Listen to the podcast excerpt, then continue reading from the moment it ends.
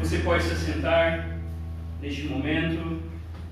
Que os olhos do Senhor nos encham de paz e de segurança. E que nós possamos assim então exultar na pessoa de Jesus e naquilo que ele fez na cruz em nosso favor.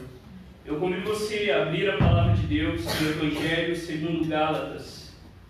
O Evangelho segundo Gálatas, capítulo 6, a partir do versículo 11 até o 18, é a porção que nós vamos estudar e meditar e ouvir Deus falando conosco.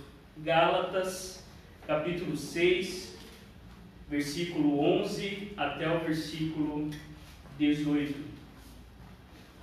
Todos encontraram? Gálatas, capítulo 6, versículo 11 até o 18. Ouça com fé a palavra de Deus que nos diz assim: Vejam com que letras grandes escrevi a vocês de próprio punho. Todos os que querem ostentar-se na carne, esses querem obrigar vocês a se deixarem circuncidar, e agem assim somente para não serem perseguidos por causa da cruz de Cristo. Pois nem mesmo os que se deixam circuncidar guardam a lei, mas querem apenas que vocês se submetam à circuncisão para que eles possam se gloriar na carne de vocês. Mas longe de mim gloriar-me, senão na cruz de nosso Senhor Jesus Cristo pelo qual o mundo está crucificado para mim, e eu estou crucificado para o mundo. Pois nem a circuncisão é coisa alguma, nem a incircuncisão, mas o ser nova criatura. E a todos os que andarem em conformidade com essa regra, paz e misericórdia sejam sobre eles o Israel de Deus. Quanto ao mais, ninguém me moleste porque eu trago no corpo as marcas de Jesus. A graça de nosso Senhor Jesus Cristo esteja com o espírito de vocês, irmãos. Amém. Feche seus olhos. Nosso Deus e Pai, graças te damos pela cruz de Jesus Cristo. Louvamos o teu nome, pois foi diante dos nossos olhos que Jesus foi exposto como crucificado. E não há qualquer motivo de nos gloriarmos, senão na obra majestosa de Cristo na cruz do Calvário, em favor de cada um de nós. Ó Cristo bendito, tu que entregaste a si mesmo pelos nossos pecados, para assim nos resgatar deste mundo perverso, tu que és o Filho de Deus, que nos amou e a si mesmo se entregou por nós, tu, ó Salvador bendito, que nos resgatou da maldição sobre a qual desde a queda nos encontrávamos, para se tornar maldito em nosso lugar na cruz. Aqui estamos, nada em nossas mãos trazemos, somente a tua cruz nos agarramos. Fala conosco, ó Espírito Santo de Deus, toca-nos, ó Espírito Criador e Santificador, que as marcas de Jesus estejam também nas nossas vidas. Que as palavras dos meus lábios e a meditação do meu coração sejam agradáveis na tua presença, Senhor, rocha minha e redentor meu. Por Cristo Jesus e este crucificado. Amém. Queridos, nós chegamos. Obrigado, Gatinha. Nós chegamos ao fim da nossa série, O Evangelho e Nada Mais. Depois de seis meses estudando e meditando nessa carta preciosa que nos ensina que Cristo Jesus é suficiente. A igreja da Antioquia comissionou Paulo e Barnabé para sua primeira jornada missionária. Os nossos irmãos então pegaram o navio, navegaram até Chipre e depois foram para a província romana da Galácia, essa região onde durante toda essa carta, desse, durante todo esse tempo, nós estamos estudando. E Paulo e Barnabé então fundaram igrejas naquela região. Paulo e Barnabé realizaram o seu trabalho nomeando líderes, fortalecendo as igrejas e voltaram alegremente, trazendo boas notícias à igreja de Jerusalém, dizendo que os gentios também estavam sendo salvos. A igreja então se alegra, porque nessa região tão distante de Jerusalém, na região da Ásia Menor, os gentios também estavam sendo alcançados com a graça de Deus. Isso foi motivo de alegria. Mas alguns anos depois, poucos anos depois, surge um grupo chamado de judaizantes. E esses falsos mestres e falsos irmãos começaram a perturbar os irmãos da Galácia.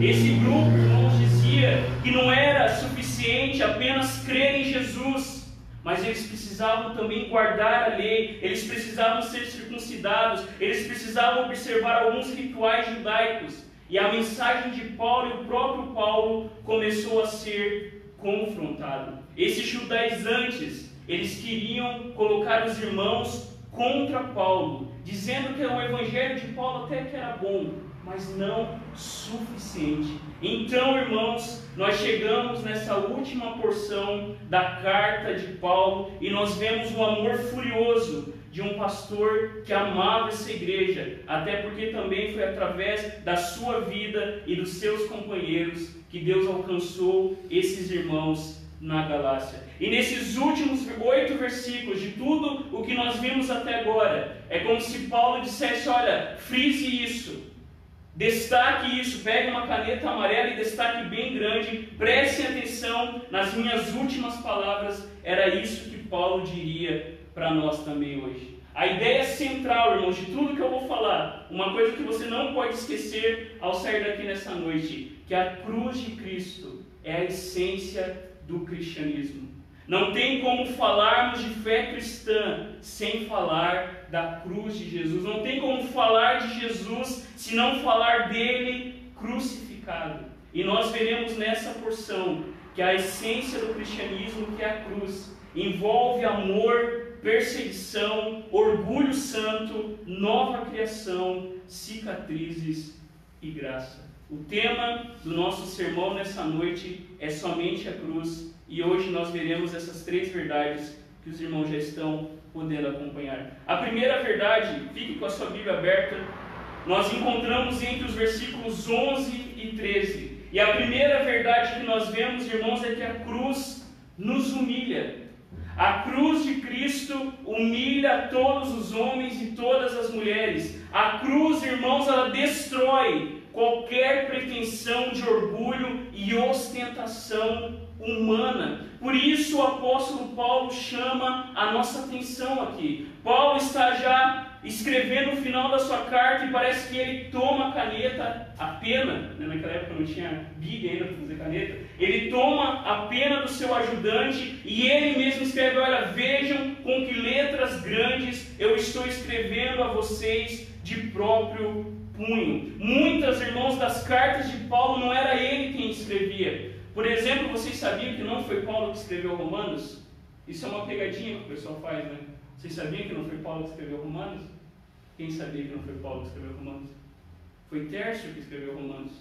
Você sabia disso? Só que a carta era de Paulo. Paulo ditava, Paulo dizia e Tércio ia lá e escrevendo. E a mesma coisa possivelmente acontecia na carta aos Gálatas. Mas neste momento Paulo para e ele fala: Não, deixa eu com meu próprio punho agora escrever essa parte. Paulo, irmãos e irmãs, está mostrando a sua fragilidade e o seu amor pastoral pelas igrejas da Galácia, nós sabemos que Paulo possivelmente tinha uma doença que o impedia de enxergar direito, e nós sabemos que o próprio Paulo também não tinha muita experiência em escrever. Mas aqui neste momento, Paulo está dizendo: vejam, olhem bem para isso. E muitos estudiosos, irmãos e irmãs, dizem que Paulo escreve com grandes letras, porque ele queria chamar a atenção dos seus ouvintes. Ao mesmo tempo, não sei quem tem criança em casa, ou a pessoa que não entende muito bem as coisas, a gente já conheceu aquela famosa frase: Você quer que eu desenhe? Quem é que nunca usou isso, né? Quando você está explicando uma coisa para alguém, parece que a pessoa não entende, você fala: Você quer que eu desenhe? Com criança é assim, não é? E Paulo parece que está fazendo exatamente isso. Paulo está escrevendo com grandes letras, sublinhando, porque ele estava chamando a atenção daqueles irmãos que, como crianças, estavam abandonando o verdadeiro Evangelho e abraçando o Evangelho que não poderia trazer salvação e alegria ao coração deles. Aqui nós vemos, irmãos, que o próprio apóstolo Paulo mostra sua fraqueza e o seu amor. O próprio apóstolo Paulo mostra o quão frágil e o quanto ele também precisa da cruz de Jesus Cristo. Queridos, a cruz ela humilha todos os homens que confiam na força do seu braço, porque observe no texto, o nosso texto diz que todos aqueles que querem ostentar na carne, esses querem obrigar vocês a se deixarem circuncidar e agem assim somente para não serem perseguidos por causa da cruz de Cristo.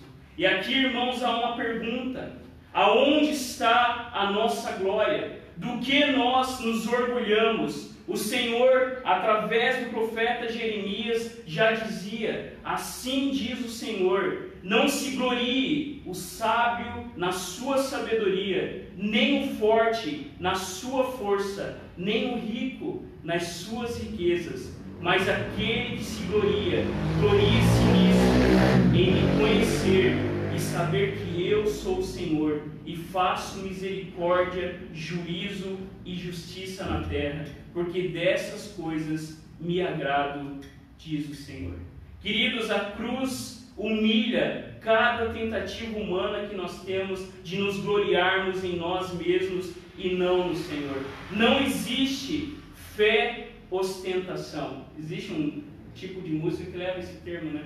Não existe fé ostentação. A cruz, irmãos e irmãs, ela humilha todos os homens. A cruz, irmãos e irmãs, obriga todos os homens a se submeterem a Deus e a dependerem de Deus e não confiarem em si mesmo. E Paulo está dizendo que eles não queriam ser perseguidos por causa da cruz de Cristo. Porque, irmãos e irmãs, a cruz humilha a todos os homens. Fale da cruz e você vai ver pessoas incomodadas seja crente ou seja ateu. Fale da cruz e você verá que as pessoas ficam incomodadas, porque enquanto a religião diz, faça o máximo que puder, tente mais, a cruz em alto e bom som diz: sem mim vocês nada podem fazer, sem mim vocês estão perdidos. Anuncie a cruz e haverá desconforto. Anuncie a cruz e nós veremos pessoas incomodadas porque a cruz nos humilha. A cruz, irmãos, ela diz algumas verdades muito desagradáveis acerca de nós, que somos pecadores, que estamos sob a maldição de Deus e que não podemos salvar a nós mesmos.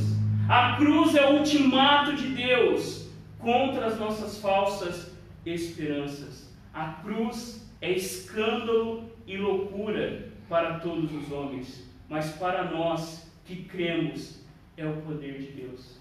A cruz, ao mesmo tempo que nos humilha, dizendo que você não é um espelho que reflete a glória do Senhor, porque essa música a gente só poderia cantar no jardim do Éden. Ao mesmo tempo, a cruz diz que nós somos tão amados e tão acolhidos pela pessoa do Senhor Jesus. Os nossos primeiros pais eles foram seduzidos e eles caíram na tentação do diabo, confiando não em Deus, mas confiando na voz da serpente. E Deus usou isso, irmãos e irmãs, para manifestar a sua glória, porque nós vemos por toda a Escritura que antes de Deus dizer haja luz, a primeira coisa que nós ouvimos é haja cruz. Antes de Deus criar o mundo e todas as coisas, Deus, em seu eterno propósito, irmãos e irmãs, escolheu e ordenou o Senhor Jesus, o seu Filho unigênito, para ser o mediador entre Deus e os homens. Por isso que fora de Jesus não há salvação, porque Jesus é o nosso profeta, sacerdote e rei, ele é o cabeça o salvador da igreja, ele é o herdeiro de todas as coisas, ele é o juiz do mundo. E Deus, na eternidade, deu tudo isso a Jesus, e Jesus tem chamado um povo para ser remido, santificado e glorificado. Não há, irmãos e irmãs, vida fora da cruz de Cristo Jesus. A cruz ela humilha todos os homens, sejam religiosos ou sejam sem religião. Porque observe no versículo 13: a cruz nos mostra a nossa incapacidade. Paulo vai dizer: olha, até aqueles irmãos que estão aí com a bola toda, dizendo que vocês precisam ser circuncidados, nem eles conseguem guardar completamente a lei, porque a lei, irmãos e irmãs, não foi dado para que a gente fosse salvo por meio dela, mas a lei de Deus foi dada para que através dela eu e você corrêssemos para Jesus Cristo. A lei de Deus, quando você olha no Antigo Testamento e você diz, meu Deus, como que o povo conseguia cumprir todas essas leis, todos esses detalhes, não podia confundir tecido, tinha que usar todas as coisas específicas.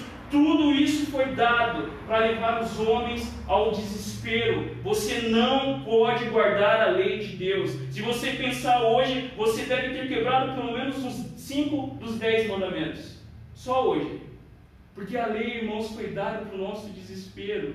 Para que à medida que nós olhamos e falamos, Deus, eu não consigo, então nós temos Cristo Jesus que vem até nós e nos salva. Quanto mais irmãos e irmãs você perceber a sua incapacidade de guardar a lei, mais Cristo Jesus será desejado no seu coração.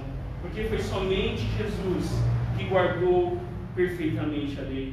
A cruz, irmãos e irmãs, nos humilha. E nas palavras de Agostinho, nós somos feridos e então nós amamos o Senhor. Quando a cruz nos fere, é quando nós também começamos a ser transformados. E observe entre os versículos 14 e 16. A segunda verdade, irmãos, é que a cruz não apenas nos humilha, mas ela também nos transforma. Pense, por exemplo, numa história que eu sempre cito aqui, eu, eu indico os irmãos, inspiro os irmãos, leiam as Crônicas de Nárnia. Esses dias atrás, né, Isa? A gente assistiu o filme As Crônicas de Nárnia, e nessa história maravilhosa nós temos o Eustáquio, um garoto mimado, que irmãos e irmãs, fascinado por um tesouro que ele encontra em uma caverna, ele coloca uma pulseira de ouro e ele dorme. Quando ele acorda, ele é um dragão. E ele se, está incapaz de voltar a ser um menino, e aquele bracelete no seu braço começa a doer, e ele sente uma dor insuportável, mas ele não consegue voltar a ser menino. Pense, irmãos, por exemplo, conte história para os seus filhos. Não ensine só matemática, português, que é muito importante, mas ensine o seu filho que existem dragões a serem mortos. O Enzo, a Isa, as pequenas aqui, todas as crianças e os adolescentes, não aprenda apenas português e matemática, mas entenda: existem dragões a serem destruídos desde o jardim do Éden. E as histórias clássicas mostram exatamente isso. O nosso anseio por transformação. Pense, por exemplo, na história famosa da Bela e da Fera que ao ser encontrada pelo amor, aquele monstro é transformado novamente em uma pessoa. Pense, irmãos, em tantas histórias bíblicas, da literatura clássica e das nossas próprias histórias que apontam para isso. Há um anseio no nosso coração por transformação. Se tem alguma coisa que todos nós concordamos, é que o nosso mundo tem alguma coisa errada. O nosso mundo está com algum defeito, está com algum problema, e Paulo vai dizer exatamente isso, irmãos. Todos os homens escutam ecos de uma voz, e essa voz é a voz do Espírito Santo que continua agindo na criação e está transformando todas as coisas a partir de nós. Mas aonde, irmãos, encontrar alegria? No que se gloriar? Aonde nós podemos encontrar transformação? E Paulo vai dizer: em nenhum outro lugar senão na cruz de Jesus Cristo. É a cruz de Cristo que transforma a pior pessoa numa nova pessoa. E essa, irmãos, é a beleza do Evangelho. Deus, Ele tomou o meu e o seu lugar na cruz. Você já parou para pensar nisso? Deus morreu. O Criador do universo, o Deus totalmente santo, morreu na cruz. E Paulo está dizendo: longe de nós, irmãos, de tentarmos como os nossos primeiros pais, apresentar-se diante de Deus com as frágeis roupas da religiosidade. A primeira loja, moda de roupa vocês costuram, começou lá no Jardim do Éden. Quando Adão e Eva fizeram roupas de folhas para cobrir a sua nudez, longe de nós, irmãos, de tentarmos apresentar sacrifícios baseados em esforço pessoal e com coração cheio de ódio, à semelhança de Caim.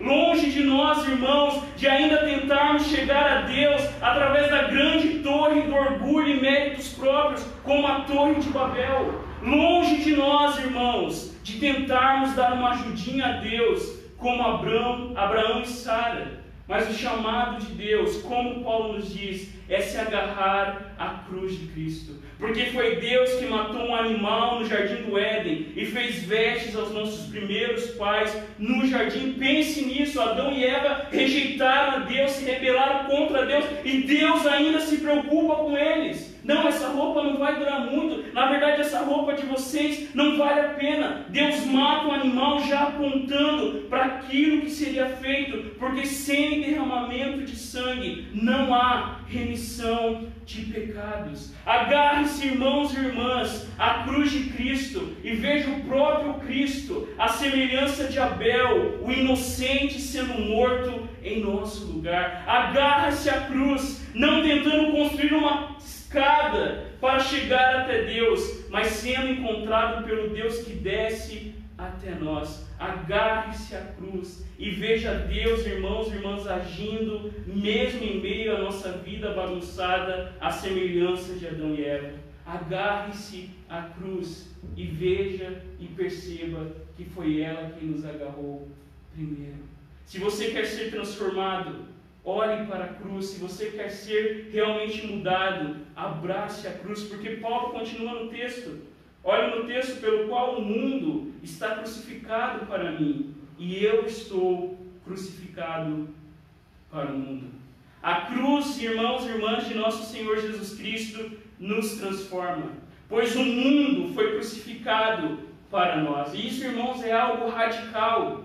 O que isso quer dizer? O mundo foi crucificado, o mundo aqui é o sistema sem Deus, com seus valores invertidos. E Paulo vai dizer que há uma mudança radical de como olhamos para a realidade. O mundo ser crucificado aponta para a realidade daquilo que Deus faz em nós através do seu Espírito Santo. O mundo ser crucificado significa que tudo aquilo que nós tínhamos por valor, estima, perde o seu brilho. O mundo, irmãos e irmãs, não tem mais valor. Aquilo que nos encantava não encanta mais, porque o Evangelho destrói seu poder, o mundo foi crucificado, ele não tem mais poder sobre nós. Por isso que Paulo diz, irmãos e irmãs, na verdade eu considero tudo como perca, por causa da sublimidade do conhecimento de Cristo Jesus, meu Senhor. Por causa dele, perdi todas as coisas e considere, o termo é forte, como lixo. Algumas versões dizem esterco para ganhar Cristo e ser achado nele. Queridos, o mundo morreu para nós. Mas não, e a gente vai falar nas aplicações, não vou entrar nisso aqui, quando a gente fala mundo, a gente não está falando nosso planeta. Tem gente que acha que quando a gente fala mundo, quando a gente fala, por exemplo, carne, tem pessoas que acham que o corpo é mal, que a matéria é ruim. Não é nesse sentido que a gente está falando. Não é o mundo de ir na praia, comer uma bela comida, beber uma bela bebida. Nada disso. Tudo isso são coisas de Deus e nós devemos desfrutar. Mas o mundo aqui é o seu sistema anti-Deus. É o seu sistema que coloca, irmãos e irmãs, Deus para fora da nossa vida. E Paulo vai dizer que não apenas o mundo, mas ele também morreu para o mundo. Não apenas o mundo foi crucificado, mas também Paulo foi crucificado para o mundo. E C.S. Lewis diz uma frase muito interessante, irmãos. Existem coisas melhores adiante do, que qualquer outra que deixamos para trás. Quando nós abraçamos a Jesus, quando nós nos entregamos a Jesus, quando nós reconhecemos a Jesus, nós deixamos muitas coisas para trás. Mas C.S. Lewis diz que existem muitas coisas muito melhores à nossa frente. Quando nós morremos, irmãos, e somos crucificados, nós não pensamos mais em nós. A primeira coisa que acontece, não existe mais eu, só existe nós. E há uma frase interessante, não entrando na discussão política, mas o capitalismo diz o seguinte: o que é meu é meu. Não é isso que o capitalismo prega? O que é meu é meu, cada um por si, mão invisível, mercado livre. O comunismo, o socialismo diz o que é seu é meu. Né? E daí tem as ditaduras, as coisas raras que acontecem. Mas o que, que o cristianismo diz? O cristianismo diz que o que é meu é seu. A primeira coisa que muda, irmãos, não existe mais o eu, agora existe o nós, porque eu morri para o mundo. Não existe mais o dar que eu te dou outra. Né? Quem conhece essa famosa frase? Não existe mais o ir daí diante do sofrimento humano. Mas quando nós somos crucificados para o mundo, nós rejeitamos o mundo e abraçamos o reino de Deus. Nós não pagamos mais o mal com o mal. Eu sei o quanto isso é difícil. Né? A gente que enfrenta problemas, você fala assim, dá que eu te dou outra. Quando alguém vem e te faz mal, quando alguém vem e te despreza, sobe aquele calor, não é? Não é assim? A gente quer fazer justiça com as próprias mãos. Uma hora você me paga, uma hora você vai precisar de mim. Você não fala mais comigo, não, irmãos. Não se deixe vencer o mal, mas vença o mal pelo bem. O mundo ser crucificado é não amar nada mais do que nosso Senhor. Quando nós, irmãos e irmãs, entendemos a radicalidade disso, nós rejeitamos todas as coisas por causa de Jesus. E há um texto que o nosso Senhor diz, e isso é muito forte, que se alguém, irmãos e irmãs, vem a mim e não ama, eu, mais do que o seu pai, a sua mãe, a sua mulher, os seus filhos, os seus irmãos, as suas irmãs e até a sua própria vida, não pode ser meu discípulo. E quem não tomar a sua cruz e vier após mim, não pode ser meu discípulo. Assim, pois, qualquer um de vocês que não renuncia a tudo que tem, não pode ser meu discípulo. Isso está na nossa Bíblia. A cruz ela nos transforma, irmãos e irmãs, porque tudo aquilo que nós considerávamos diante de Jesus perde o seu brilho. E aqui Jesus não está dizendo para a gente odiar a nossa família ou não desfrutar da nossa família que Deus nos dá, mas Jesus está falando sobre aquilo que realmente ocupa o primeiro no nosso coração. Pelo que você vive e pelo que você morre.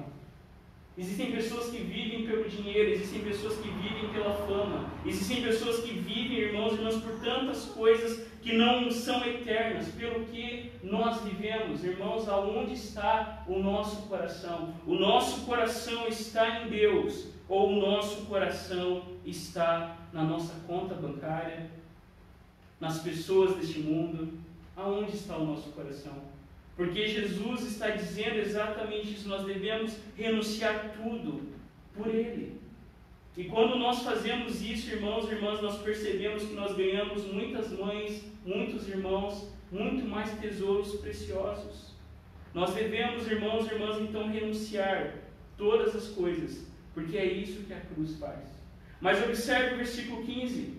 O Evangelho de Cristo, diz o apóstolo, nos leva, irmãos, a não sentirmos inferioridade e nem ser intimidado por ninguém, porque a circuncisão nada é. Religião e moralismo não significa nada. E ao mesmo tempo, Paulo diz que nós não podemos nos sentir superior ou desprezar ninguém, porque igualmente a incircuncisão não significa nada. Nada, irmão, que é externo ou humano pode nos separar. O que conta é ser nova criação. O que conta, irmãos e irmãs, é aquilo que Deus fez em Cristo através das nossas vidas, não importa nada do que tenhamos feito. E Paulo chama a nossa atenção aqui para a justiça própria, porque você pode ser um moralista feliz ou você pode ser um moralista triste. E tem muita gente na igreja assim, o moralista feliz, irmãos, ele precisa entender melhor a profundidade das exigências de Deus e a sua total capacidade em cumpri-las. Quando você ouve o Evangelho, você tem que sair da igreja não pensando no que pode fazer, mas pensando e refletindo sobre aquilo que Cristo fez, e quando você olha para aquilo que você precisa fazer, você diz: Senhor, eu sou incapaz de fazer isso, mas a graça de Deus através de Cristo nos capacita a cumpri-la. Mas há também um moralista infeliz e ele é tentado, irmãos, a passar os seus dias em tristeza e autocondenação. Tem gente ainda assim na igreja, se sentindo culpado pelo que fez, pelo que deixou de fazer, mas não. Ambos precisam do Evangelho. Não confie na sua justiça própria. O que importa, irmãos, é ser nova criatura. O que importa é estar em Cristo, porque por meio de Jesus Através da sua vida, morte e ressurreição, Deus faz de nós nova criação. O Evangelho, irmãos e irmãs, ele muda tudo em nós. O Evangelho ele muda o seu passado. As coisas antigas já passaram. Não é o meu passado sem Cristo que me define ou influencia. Não fique com essa visão achando que quando você chegar no céu, tudo aquilo que você fez de errado vai passar na tela de Deus. Isso não é evangelho, porque a palavra de Deus diz que em Cristo as coisas antigas já passaram. É aquela famosa história de um bispo numa cidade e tem uma mulher que diz que Jesus está aparecendo para ela. É o bispo, né? O bispo geralmente da igreja reformada não acredita muito nessas coisas, né? E ele falou assim: então pergunta para Jesus quais foram os meus pecados da semana passada. Passou a semana tal, encontrou de novo a senhora. E aí, você, Jesus apareceu para você? E a mulher falou: ele apareceu de novo. E o que, que ele falou quando você perguntou sobre os meus pecados da semana passada? E a mulher respondeu o seguinte: ele disse que não se lembra. Ele não se lembra dos seus pecados. Porque pecado confessado é pecado esquecido. Deus, irmãos e irmãs, ele não fica com uma lista registrando os nossos pecados, porque a própria palavra diz quem que resistiria a isso? Em Cristo, o nosso passado passou. Mas o Evangelho, irmãos e irmãs, ele também muda o nosso futuro. Nós estamos em Cristo, ó que futuro nos aguarda na nova criação. Pense sobre isso, você sabe o fim da história. Para quem não gosta de spoiler, nós temos o final da história, nós sabemos o que vai acontecer, e quando nós pensamos no nosso futuro, irmãos, ó que futuro nos aguarda! Nós estamos seguros em Cristo Jesus, nada vai nos tirar das Suas mãos, por isso viva com esperança, porque você está em Cristo, mas o Evangelho também muda o nosso presente. Eu e você somos nova pessoa. A nossa identidade, a nossa maneira de viver agora é outra. Mas observe, irmãos, o versículo 16. Paulo vai dizer que essa é a regra: ser nova criação. Não importa o que você fez, não importa, irmãos, de qual família você vem, não importa nada, porque o Evangelho é claro, nada pode nos separar. O Evangelho é a regra que nos une. Por isso que Paulo vai dizer paz e misericórdia sobre o Israel de Deus. Porque ao mesmo tempo que só há um evangelho, também Deus só tem um povo. Todos aqueles que pregam o Evangelho, todos aqueles que amam o Evangelho, todos aqueles que procuram aplicar o Evangelho na sua vida, sobre esses, a paz e misericórdia. Nas palavras de Calvino, Todos que vivem conforme essa regra desfrutam de paz e felicidade. Mas nós temos, irmãos, uma terceira e última verdade. Observe o versículo 17 e o versículo 18. A cruz ela nos humilha, a cruz ela nos transforma e a cruz nos marca.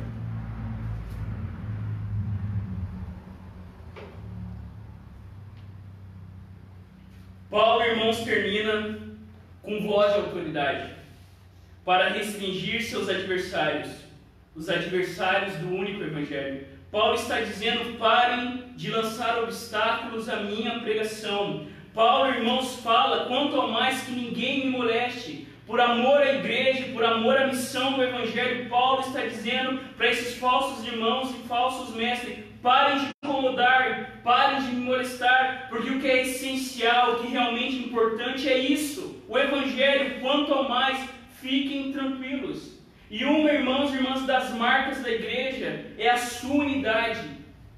Nós devemos, irmãos, buscar a unidade da igreja. E Paulo está dizendo exatamente isso, no essencial, unidade. No não essencial, diversidade. Em todas elas, o amor. Paulo está confrontando esses falsos irmãos e falsos mestres, porque eles estavam dividindo a igreja. E Paulo aqui, irmãos e irmãs, está dando um ultimato nesses profetas do caos. Uma das marcas que nós precisamos resgatar na igreja, e hoje é domingo da Trindade, é a unidade cristã. E a cruz, irmãos e irmãs, aponta exatamente para isso. O propósito de Deus não é salvar indivíduos e perpetuar o nosso isolamento. Escreve o tio John: Deus se propôs a edificar a igreja, uma comunidade nova e redimida, e esse propósito está em curso. O que nos une e nos une a todos os cristãos em todo o mundo é o Evangelho. Pare e pense um pouco sobre isso. Cristo só tem uma igreja. E Paulo está confrontando esses irmãos que estavam dividindo o evangelho, dividindo o evangelho, dividindo a igreja, e Paulo está dizendo: parem com isso, no essencial. E o que é essencial, irmãos? O que, que nos une com todos os cristãos? Todos aqueles que confessam que somente Jesus Cristo é o Senhor, esse é cristão. Todos aqueles que confessam que Deus é Pai, Filho, Espírito Santo, esse é cristão. Todos aqueles que amam a palavra de Deus, pregam a palavra de Deus e ensinam a palavra de Deus como palavra de Deus, esse é cristão. A verdade, irmãos e irmãs da natureza humana depravada, esse é a verdade de Deus. O Evangelho de Cristo, que é somente pela graça por meio da fé, esse é a unidade que nos une. A verdade é que há um Deus infinito, pessoal, que continua cuidando e sustentando o seu mundo. É por essas coisas, irmãos e irmãs, que nós devemos ser marcados. Principalmente nesse tempo que os irmãos acompanharam as últimas semanas, de tanta violência e tanta divisão. A verdade é que todos os homens e todas as mulheres, brancos e pretos, ricos e pobres, Todos carregam em si a imagem de Deus. Essas coisas devem nos unir e a igreja deve ser este lugar onde todas essas coisas são secundárias, porque o que nos marca é a cruz de Cristo. Paulo está dizendo, irmãos, quanto ao mais, fiquem tranquilos. Por isso, irmãos, que eu não entro em discussão teológica. Né? Tem pessoa que até estranha, o Rafa veio do seminário, só fala sim, sim, não fala. Eu já escutei isso de algumas pessoas. Né? Algumas pessoas, nossa, tu não fala mais. Porque a gente começa a aprender a ouvir mais e falar menos. É exatamente isso que Paulo diz a Timóteo: evite as discussões incessadas e absurdas, porque vocês sabem que elas só provocam brigas. Paulo está dizendo: olha, fiquem quietos, parem de me molestar, porque o que é essencial é o Evangelho de Cristo, é ser nova criatura. E Paulo vai dizer, irmãos e irmãs, que ninguém me moleste, porque eu trago no corpo as marcas de Jesus. O que fazia o apóstolo Paulo, irmãos e irmãs, ter essa autoridade apostólica era que o nosso irmão carregava em si as marcas de Jesus. Quantas prisões! Leia 2 Coríntios que você vai ver isso. Quantas cadeias, quantos açoites, quantos apedrejamentos. Paulo um dia foi apedrejado e o pessoal pensou que ele tinha ficado morto. E de repente ele levanta e continua pregando. Quantas vezes Paulo teve que fugir, foi descido até por um cesto para não ser morto. Em 2 Coríntios, Paulo vai dizer exatamente isso: que ele tinha sofrido, irmãos, coisas terríveis. Essas eram as marcas que o apóstolo Paulo carregava por pregar a cruz. Porque quando Paulo pregava a cruz, os judeus ficavam incomodados e os gentios também ficavam incomodados.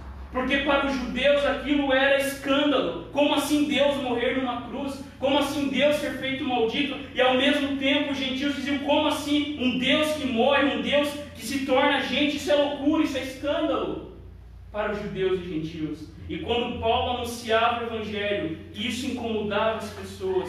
Por isso que Paulo dizia que ele não se gloriava em nada mais do que nas suas fraquezas. Queridos, você é fraco ou você é forte? Se você é fraco, você que é mãe, você que é pai, você que é namorado, namorado, você que é solteiro, queridos, Deus, Ele mostra o seu poder nas nossas fraquezas. Deus, Ele mostra o seu poder nas nossas lutas. Aos olhos do mundo, essas marcas eram vergonhosas, mas diante de Deus e dos anjos, como diz Calvino, elas excedem a todas as honras do mundo. O chamado do Evangelho não é pare de sofrer. Desculpa se você pensa isso. O chamado do Evangelho não é tudo vai dar certo, que você não vai pegar coronavírus, que você às vezes não vai ter coisas tão terríveis. Não. O Evangelho diz: venha e morra. Venha e seja marcado com as marcas do Salvador. Venha e tome a sua cruz de vergonha. Venha e morra para si e para o mundo, mas viva como nunca antes. Venha e morra e abrace a vontade do Senhor e descubra, irmãos, que o prestígio das pessoas, a segurança deste mundo, nada se compara à segurança de pertencer ao Senhor e ser marcado por Ele. E o termo aqui, irmãos, de marca, aponta exatamente para a ideia que os escravos, os fugitivos e os malfeitores tinham naquela época. Paulo havia sido marcado, irmãos e irmãs, e se você, irmãos, tem sofrido por causa do Evangelho, se alegre. Porque o apóstolo Pedro diz: alegrem-se na medida que vocês são coparticipantes dos sofrimentos de Cristo, para que também na revelação da sua glória vocês se alegrem e exultem. Se você sofre por ser cristão, não se envergonhe, pelo contrário, glorifique a Deus. Quando nós perdemos, irmãos, por causa de Jesus, na verdade nós não perdemos, nós ganhamos. Não faça justiça com as próprias mãos. Quando nós sofremos por causa de Jesus, esse sofrimento é glória.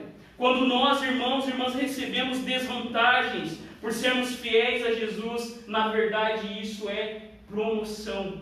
O testemunho de Dietrich Bonhoeffer, morto pelo nazismo, aponta para isso. O testemunho de Martin Luther King, assassinado por lutar pela igualdade racial, aponta para isso. A vida, irmãos, de milhões de cristãos perseguidos por causa de Jesus aponta para isso. A vida de anônimos e anônimas, como eu e você, que carregam diariamente as marcas de Jesus em nossa abnegação e renúncia, apontam para isso. Se você quer, irmãos e irmãs, realmente viver uma vida que vale a pena, peça para Deus para você ser privilegiado e participar dos sofrimentos de Cristo. Faça da sua oração a oração antiga de um homem de Deus que dizia: Deus, que o meu coração seja quebrado por tudo que quebra o teu coração e que o meu coração se alegre por tudo que alegra o teu coração.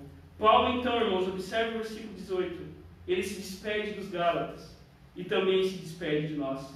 Que a graça de nosso Senhor Jesus Cristo esteja com o espírito de vocês, irmãos, e nós ouvimos um sonoro amém. amém. Paulo fala sobre a graça. A carta de Gálatas é sobre a graça de Deus. Irmãos, a Bíblia inteira é um livro cheio de graça. Desde a criação maravilhosa, grandiosa, passando pela queda terrível, revelando-se na redenção majestosa e culminando na restauração de todas as coisas. Veja a graça de nosso Senhor Jesus Cristo. Olhe para a criação e veja a graça de Deus. Acorde na segunda-feira. É a primeira coisa que você deve fazer, não é reclamar, mas é agradecer a Deus porque Deus te dá mais um dia. Quando você for no banco pegar o seu salário, não diga só isso. Agradeça a Deus porque você tem aquilo. E olhe, irmãos e irmãs, para Jesus. Como o quinto evangelho na nossa Bíblia diz, porque foi subindo como um renovo diante dele e como uma raiz de terra seca. Ele não tinha boa aparência nem formosura. Olhamos para ele, mas não víamos nenhuma beleza que nos agradasse. Ele era desprezado e o mais rejeitado entre os homens, homem de dores que sabe o que é padecer. E como um de que os homens escondem o rosto, era desprezado e dele não fizemos caso. Certamente ele tomou sobre si as nossas enfermidades e as nossas dores levou sobre si. E nós o considerávamos como aflito, ferido de Deus e oprimido. Mas ele foi transpassado por causa das nossas transgressões e esmagado por causa das nossas iniquidades. O castigo que nos traz a paz estava sobre ele, e pelas suas pisaduras fomos sarados. Amém? Queridos, três aplicação, aplicações para a nossa vida. A primeira aplicação para você guardar no seu coração. Eu lembrei daquela propaganda da, de um refrigerante, eu vou fazer propaganda aqui de graça, né? Estão me bancando, né? Quanto mais. Olha a aplicação. A primeira coisa, quanto mais fraco, melhor. Irmãos, nós estamos aqui na igreja, eu sei se vocês falam, nossa, nossa igreja está fraquinha. Quanto mais fraco, melhor, porque a glória de Deus vai ser muito maior. Quanto mais você se sente fraco, incapaz diante da sua vida, louve o Senhor, porque Deus usa os fracos. Humilhe-se diante do Senhor. Na verdade, nós já estamos humilhados. Quando você pensa na grandeza de Deus, você já está humilhado. Não confie na força do seu braço. Não tente resolver as coisas sem a ajuda do Senhor, porque Deus resiste aos soberbos, mas dá graça aos humildes. Irmãos, livre-se da ostentação, livre-se do espetáculo e do desempenho próprio, porque Jesus diz: confie em mim e não em você mesmo. Não seja hipócrita, mas reconheça sua falência e exulte na cruz de Cristo Jesus. Nela, irmãos, nós temos paz com Deus, paz conosco mesmo, paz com o nosso próximo e com toda a criação. Uma segunda aplicação: quanto mais dor, melhor. Ser discípulo é ser transformado. E quem aqui, irmão, já tentou caminhar, correr, fazer algum exercício, alguma mudança de hábito, com certeza prometeu, porque eu estou aí nessa lista, pela incontável vez, dessa vez vai.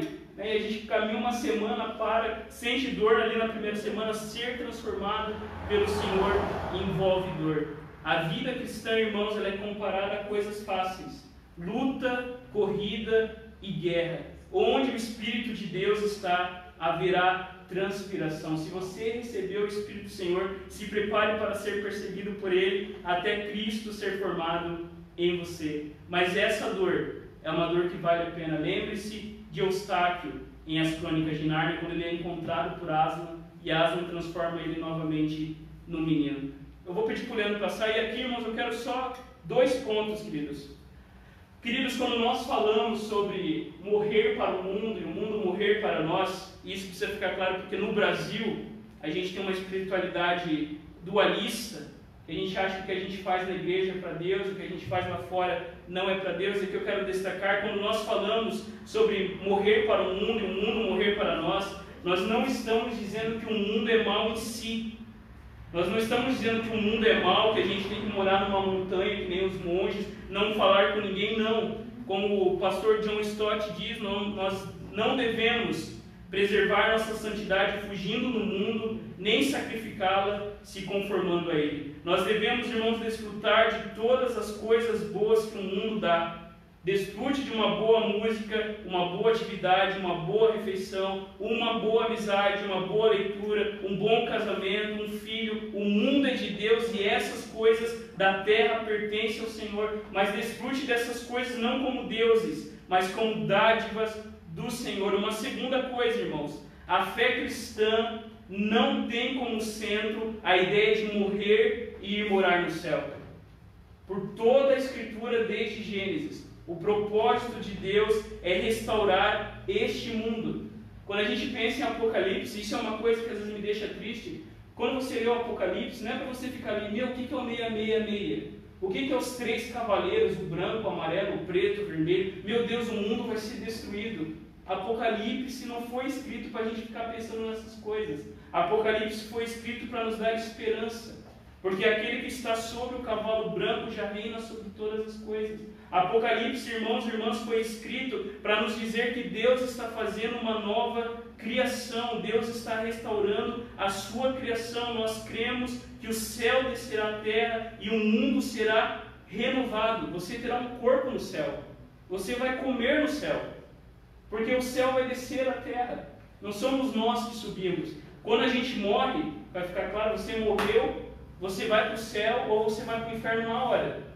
Mas quando Jesus voltar, o seu espírito vai se unir novamente ao seu corpo, esse corpo, o corpo que Jesus teve depois da ressurreição. E todo mundo, irmãos, este mundo será renovado. Este mundo será renovado. Leia Isaías, leia Apocalipse. Eis que viu um novo céu, uma nova terra, e o mar já não existe, ou seja, o mar significa tudo aquilo que é mal. Pense num mundo sem maldade, sem o pecado. Este mundo vai continuar a viver, porque o propósito de Deus é restaurar todas as coisas. Como nós sabemos isso? Já começou em nós. Você já recebeu as primícias quando você recebeu o Espírito Santo. Uma terceira aplicação: quanto mais cicatrizes, melhor. Todos os apóstolos do Senhor foram martirizados, exceto o apóstolo João.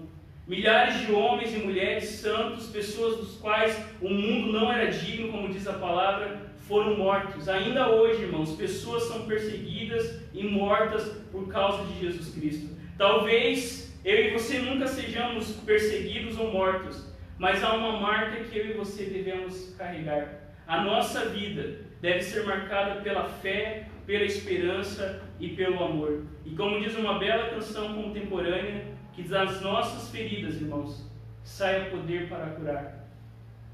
Conhece essa música? É uma música bonita, né? Que das suas feridas saia poder para curar. Queridos, eu termino lembrando uma história muito famosa de dois homens que foram marcados pelo Evangelho de Jesus Cristo. Eles deixaram a segurança de suas casas e famílias e embarcaram no porto de Copenhague para se tornar os dois primeiros missionários da Igreja Morávia, em 1732. Quando o navio partia do cais, esses dois homens se venderam como escravos. Quando eles partiam do cais, a esposa e os filhos de um deles imploraram para que eles desistissem e ficassem em casa. Mas o chamado e o coração de Deus para esses homens que agora eram escravos, imagina isso. Homens livres que se venderam como escravos para ir evangelizar no Caribe. E eles foram irmãos e irmãs, enquanto o navio saía das docas, os dois gritaram do navio: Que o cordeiro que foi morto receba a recompensa por seu sacrifício. Queridos, que o cordeiro que foi morto use as nossas vidas, as nossas cicatrizes para a sua glória, porque nós estamos crucificados com Cristo. Feche os seus olhos, vamos ao Senhor em oração. Coloque a sua vida diante de Deus, diante do nosso Salvador. Ó poderoso Deus, Senhor do vasto universo, que enquadra uma porção do infinito e desenha um oceano de constelações. Tu que és o artista supremo, por que atentas para o que é insignificante? Por que concedes poder ao que não passa de pó? Sim, até do choro da criança tiras melodia poderosa, capaz de humilhar reis e destronar rainhas. Chamas o homem para andar contigo e inspira a mulher com fôlego divino. Retira os pecadores da lama, neles derramas teu espírito e os faz embaixadores teus, reconciliados contigo. Pelo Filho do Homem, o perfeito, imprime em nosso peito a honra de poder servir-te e em ti nos deleitar. Ó poderoso Deus, adoramos o teu nome e graça, que enchas de plena alegria todas as dimensões da existência. Glória ao Pai, glória ao Filho e glória ao Espírito Santo, tal como era no início, agora e sempre. Em nome de Jesus. Amém. Queridos, fiquemos em pé. Vamos cantar que é pela